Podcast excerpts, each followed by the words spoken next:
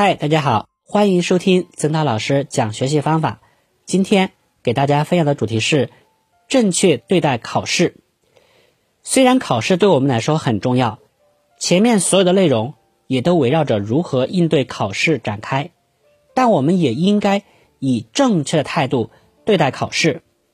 首先，不做分数的奴隶，斤斤计较分数的高低，就会拉大分数和真实水平之间的差距。一般来说，分数的高低是衡量学习好坏的一个重要标志，但这里有个前提：高分应是建立在对基础知识的深刻理解和对概念、定义、定律、公式、法则、词汇、写作等灵活运用的基础上。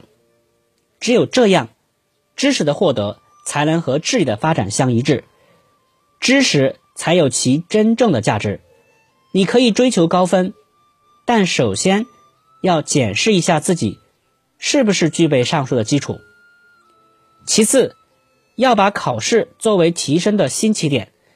通常，考试会像镜子一样，反映出学习的真实情况。考试之后，应把精力放在解决所暴露的问题上，力求彻底查明错误的原因。在此基础上迈出扎实的一步。再次，一次失败并不等于永远失败，在考试中难免会有一两次的成绩不好，这可能有许多原因，如考前没有复习好、试题偏难、考试中太紧张等等。这并不可怕，谁也不能保证自己在考试中永远处于最佳的竞技水平。关键是要在考试后认真的总结自己考试失败的原因，进行有目的的改进，争取在下一次考试中取得成功。最可怕的是，因为一两次没考好，就对自己失去了信心，失去了努力的动力，那样在今后的考试中可能永远都会失败。最后，以科学的态度参加考试。有些同学平时学得很好，但一到考试，甚至是一些关键性的考试时，就发挥不出应有的水平，焦虑、怯场等心理问题严重的影响考试的发挥。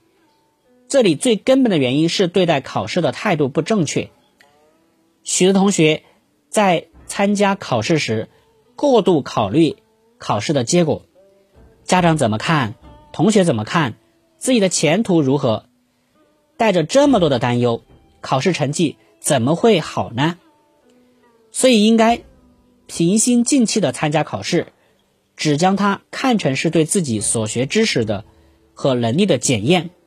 成功了，说明自己前一段的学习效果很好；不成功，现在补救还来得及。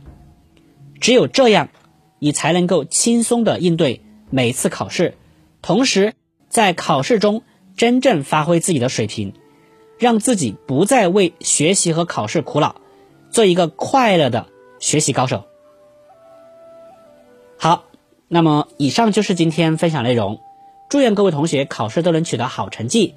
感谢你的收听，再见。